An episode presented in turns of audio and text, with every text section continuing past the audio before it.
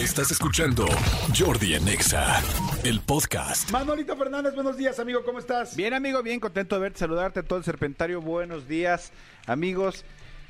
Se les dijo, se les estuvo di y di. Seguramente ya saben, ese es el resultado. De ayer empató la selección mexicana con Estados Sí, Unidos. Eh, yo que vivo por el sur de la ciudad, qué pex con el tráfico. Fue una locura. Locura, amigo. Desde las 6 de la tarde ya el periférico era una cosa.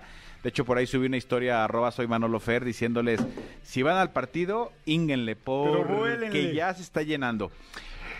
Amigo, a ver si, con- si concuerdas conmigo. Independientemente del resultado, que no era el óptimo. ¿Por qué? Porque seguimos ahí. En el empate Eh, segui- 0-0. Exactamente, seguimos como en la, en la tabla ahí. El problema es que Costa Rica ganó, Costa Rica ya pasó a Panamá. Panamá está a un punto de Costa Rica, Costa Rica está a tres de México. O sea, México y Estados Unidos están a tres de Canadá. O sea, se va a definir todo entre domingo y miércoles. O sea, este se- domingo y este... de- de- este domingo vamos contra Honduras eh, y el miércoles contra El Salvador. Miércoles o jueves, creo que miércoles. Miércoles contra El Salvador. ¿A- ¿Sabes a qué horas es el domingo? Sí, aprox? por supuesto, mira. El de México, aquí, aquí tengo todo. México, por eso 0-0. México va contra Honduras el domingo a las 5 de la tarde. Ay, no puedo, voy a estar viendo los Oscars. Siempre he dicho que los premios Oscar para mí son como muy importantes. La pregunta es, do- se juntan dos cosas que me gustan, la selección y Pero los ¿a qué- a qué premios. hora son los premios? No, los premios son seis y media. Ah, bueno, tú vas a poder ver partido y medio. No, pero además tengo el Picture in Picture, ¿no? Podemos poner, puedes poner tu tele, un, ya casi, bueno, muchas pantallas tienen el que puedas poner Sí, dos cosas, eh, ¿no? do- dos cuadros simultáneos. Y el último juego es eh, el miércoles a las 7 de la noche contra El Salvador. Ok. ¿Qué necesitamos? Ganar. Ganar los dos que... ¿Los que- dos? los- pues sí, ganar los dos que quedan. Que, que, por ejemplo, Panamá va contra Canadá, entonces ahí automáticamente uno de los... O sea, no van a poder hacer eh, los dos, tres puntos. También Estados Unidos va, va contra Panamá la próxima. ¿Y si empatan? Costa Rica va contra Estados Unidos. Si empatas, hacen uno, pero lo que me refiero, nosotros necesitamos eh, ganar los dos partidos para, porque son, acuérdate que tres puntos por cada victoria, entonces serían seis puntos que sumaríamos. Y entonces con, con la, eh, nos toca contra Honduras, último lugar de la, de la tabla, y El Salvador, que es el penúltimo. Entonces, Sí, pero, híjole, bueno, nunca, uno nunca sabe. Sí, sí, por supuesto. A lo que me refiero es que tenemos en teoría en el papel rivales más a modo de lo que tienen Estados Unidos y Panamá. E incluso Canadá. O sea, podríamos incluso todavía quedar en primer lugar del hexagonal. O sea, se apretó todo muchísimo ayer. A mí lo que me dio coraje ayer es que, o sea, no, no que México jugara espectacular, pero, pero, pero los vi como, por lo menos más entregados, los vi como con mucha enjundia. Eh, les falta muchísima definición adelante. No voy a meterme yo a cosas técnicas, ni tácticas, ni nada, ni quién debe estar y quién no debe estar. ¿Cómo salieron en 7-3-1? Ay, no, cállate. ¿Cómo, ¿Cómo son las formaciones? No, hay muchas, o sea, hay 4-4-2, Ah, hay es este, eso, fue eso. Está Sí. 5-3, eh, tal. Sí, sí, sí, no. Yo, No, no, no. 7-3-1, yo dije, pues el portero, ¿no? Al revés, amigo, porque el uno sería el delantero. Ah, por eso digo. Este, pero, pero independientemente de eso, ayer, ayer los vi metiendo la pierna, no achicándose, eh, eh, pegando cuando tenían que pegar, eh, triangulando bien, pero a- enfrente nada más no la metían. Ahora, quien diga que, que el portero, que Paco Memo Ochoa está ahí porque alguien lo impone, está muy equivocado. Ayer, no, no, no, no, no, ayer sacó dos. Que, que, que- qué cosa, yo juré que nos vacunaban. Entonces, se apretó, se va a poner bastante, bastante, bastante bueno. Eh, me dio mucha, eh, mucha como rabia. Si hubiéramos ganado ayer, digo, sé que lo hubiera no existe, pero estaríamos ya en segundo lugar y pues ya con un piecito ahí como mucho más cerca, pero ahora, insisto, todo se apretó porque desde el quinto lugar que es Panamá hasta el primero eh, Canadá no se ha definido nada. Entonces va a ser eh, de toma y daca, va a ser bastante, bastante complicado. Ay, bueno, pero por lo menos no perdimos, ¿no? Porque si hubiéramos perdido, ahí sí hubiera estado terrible. Sí. Tres puntos para él. Sí, pero es tu casa, o sea, es- es- está- estás de local, los, de local tienes que ganarlos. Pero amigo, llevamos tres veces de locales que hemos perdido Con- No, con Estados Unidos. no, no, no, no. No, no, no, Estados ¿No? Unidos hemos perdido allá en Estados Ah, Unidos. Pero aquí sí, por lo menos uno, porque tú y yo fuimos. No, ¿Ah, no? No, amigo. ¿No eras tú?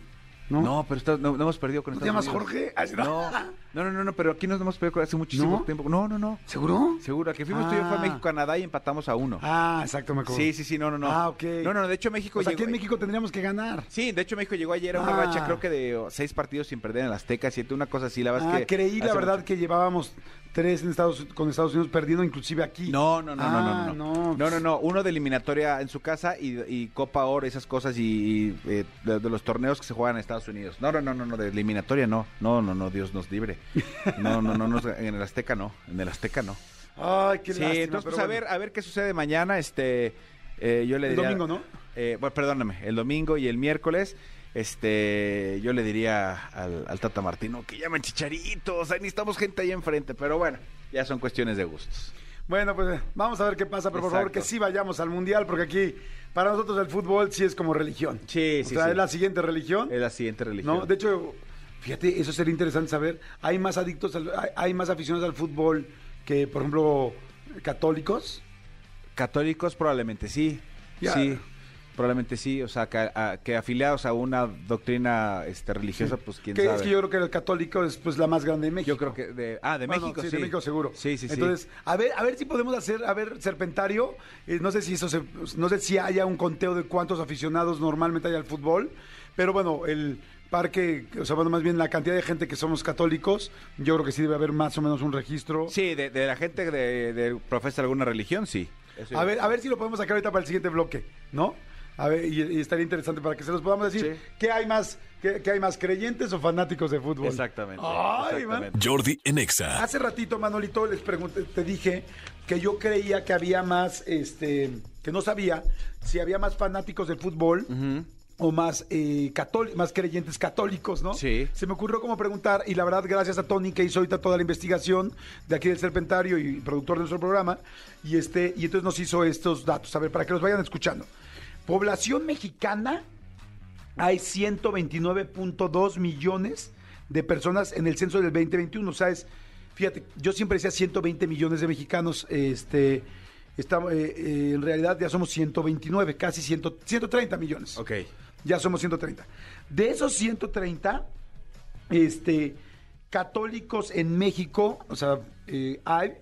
eh, Católicos me refiero a católicos y cristianos, ¿no? Porque la religión católica tiene que ver con, con creer también en la Virgen y en los, no sé si en los santos, no sé si eso tenga que ver con los cristianos, y este, pero, o sea, es el cristianismo o catolicismo, ¿no? Estamos hablando de todos, ¿no? Que es, pues evidentemente el dogma, la religión eh, prevaleciente, la más grande de este país. Sí, la predominante. La predominante, exactamente. Bueno, católicos en México 97 punto millones, 9 millones, 97.9. Fanáticos del fútbol en México, conforme a los clubs, conforme a tal, conforme a los fanáticos que tiene todo el mundo, 94.3 millones. O sea, un poquito menos que la religión. Pero porque yo decía hace rato que, que- que el fútbol era como religión. Pues literal sí. O sea, 94.3 millones de fanáticos del fútbol y 97.9 millones de católicos. Pero ahí les va otra pregunta, ¿no? ¿Cuántos católicos sí van a misa todos los domingos y cuántos fanáticos de fútbol sí ven los partidos los domingos? Exacto. ¿Cuántos, O cuántos, sea, ¿cuántos fana- practicantes reales hay en esto, señores? cuántos fanáticos de fútbol ortodoxos hay? Exactamente. Yo creo que son mucho más ortodoxos los fanáticos de fútbol que, las, que, que muchos católicos. Yo te puedo decir que yo no soy un católico que cumpla con las reglas de muchas partes de la iglesia, de ir todos los domingos a la iglesia. La verdad, no. Entonces ya de ahí yo, yo estaría en ese grupo de que, de que no soy eh, pues un... ¿Cómo se Un, Un practicante. Exacto, un, un practicante constante, un practicante... Sí, pero, pero, pero a- también acuérdate que, que la, la gente también vive tanto su pasión como su religión a su manera. Entonces también es muy subjetivo. Claro. así, sí, al final. Pero el ejercicio está padre, como para saber números fríos. Como para saber números, exactamente, números duros. Escúchanos en vivo de lunes a viernes a las 10 de la mañana en Exa FM 104.9.